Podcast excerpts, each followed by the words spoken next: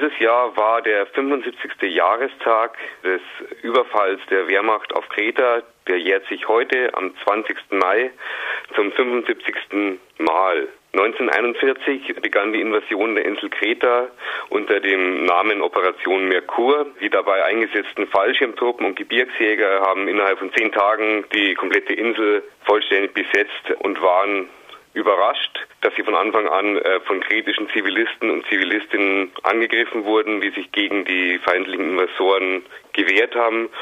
Und die deutschen Besatzer waren auch darüber überrascht, dass sich die kretischen Zivilisten mit einfachen, aber wirkungsvollen Mitteln wie zum Beispiel Knüppeln, Sensen, Steinen, Missgabeln und so weiter gewehrt haben gegen die Wehrmachtssoldaten und dabei auch viele getötet haben. Als Reaktion auf diese Notwehr begannen dann die deutschen Soldaten eigenmächtig und ohne Befehl kritische Zivilistinnen und Zivilisten eigenmächtig und ohne Befehl zu erschießen. Und nach kritischen Angaben wurden im direkten Anschluss an die Kämpfe in Kreta über 2000 Menschen getötet. In Bad Reichenhall gibt es das Kreta-Gedenken des Kameradenkreises der Gebirgstruppe, die jedes Jahr als Anlass des Überfalls auf Kreta den gefallenen Bad Reichenhaller Gebirgsjägern gedenkt. Und ihr habt dazu ein Hearing und dann auch eine Demonstration veranstaltet. Bei dem Hearing waren verschiedene Zeitzeuginnen und weitere Experten geladen. Unter anderem hat der 92-jährige Zeitzeuge Nikolaus Malinakis über das Massaker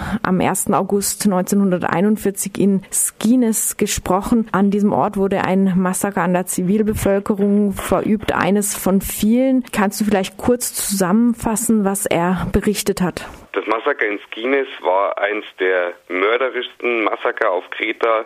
Da wurden 148 kretische Zivilpersonen durch das Gebirgsregiment 100 aus Bad Reichenhall ermordet. Nachweislich waren es Bad Reichenhaller Gebirgsjäger, deswegen ist es auch etwas ganz Besonderes und es war ein sehr schwerer Gang für Herrn Marinakis, in den Ort seiner Mörder zu kommen. Und ja, Herr Marinakis hat uns erstmal ganz, ganz viel erzählt.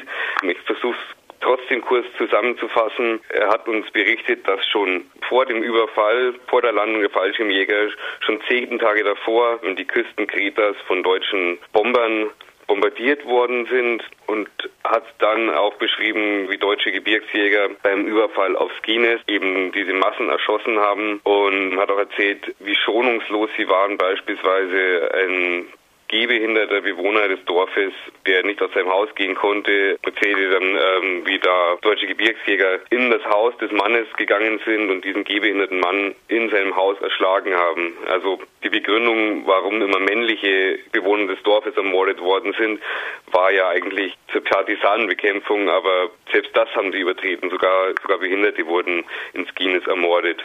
Er hat dann später noch erzählt, wie er im Eindruck des Massakers sich entschlossen hat, sich an der Waffe ausbilden zu lassen, ist dann zu dem Jugendverband der ELAS gegangen und hat sich dort der Waffe ausbilden lassen und dann bewaffnet gegen die deutschen Besatzer gekämpft. Also ein Teil des Hearings, der das Grauen anschaulich gemacht hat, dass die deutschen Gebirgsjäger, die deutsche Wehrmacht ihr Aufkreter angerichtet hat, dass auch die ökonomischen Folgen der deutschen Besatzung in Griechenland anschaulich gemacht hat. Trotz all dieser Tatsachen finden nach wie vor diese Kreta-Feierlichkeiten statt, obwohl auch mittlerweile einige der Täter gestorben sein dürften und obwohl inzwischen kontinuierlich Proteste stattfinden. Zeigen diese Proteste, die ihr jährlich veranstaltet, mittlerweile Erfolg? Wird die Kreta-Feier zukünftig vielleicht mal ganz abgeblasen oder bleiben wenigstens Feiernde so langsam weg? Dieses Jahr war es wie immer. Am Mittwoch hat wieder die Kreta-Feier des Kameradenkreises der Gebirgstruppe stattgefunden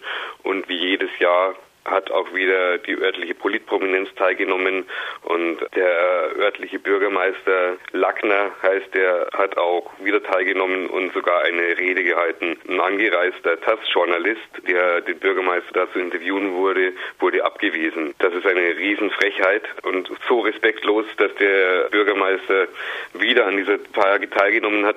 Wir waren nämlich am Samstag zusammen mit dem Aristomenes Singalakis, dem Sprecher des griechischen Nationalrats für Entschädigungsforderungen gegenüber dem deutschen Staat und unseren Zeitzeugen, dem Widerstandskämpfer Nikolaus Marinakis, waren wir am Samstag um 11 Uhr morgens zu einer Audienz beim Bürgermeister geladen. Wir wollten, dass sich Herr Marinakis im Goldenen Buch der Stadt einträgt und diese Audienz beim Bürgermeister war unerhörlich.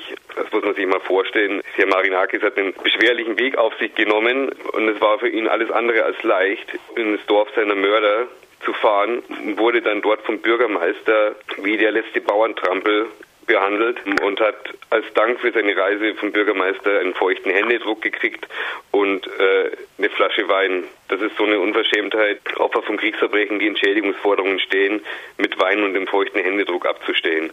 Wir haben ihn dann darauf angesprochen, Herrn Lackner, wie er sich das eigentlich vorstellt, wie das geht, an dem einen Tag einen Überlebenden von einem Wehrmachtsmassaker in seiner Stadt zu empfangen und am anderen Tag am Mittwoch dann wieder an einer Wehrmachtsgedenkfeier teilzunehmen. Herr Lackner hat ab diesem Zeitpunkt, an dem er ihm in der Audienz die Frage gestellt hat, er hat uns nicht mal noch angeschaut und hat jegliches Gespräch verweigert.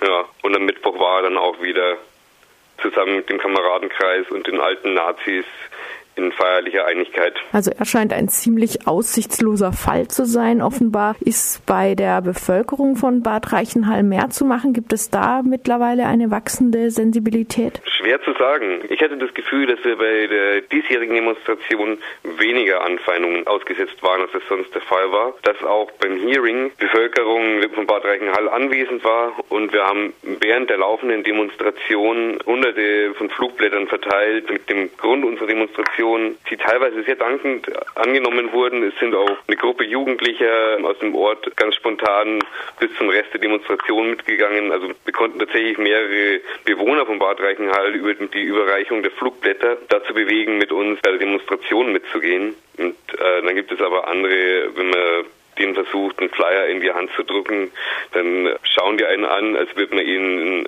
einen Eimer Popel überreichen und schauen ganz angewidert und ja, das ist eine schwierige Situation da. Irgendwie 70 Jahre fehlende Re-Education machen sich doch noch bemerkbar.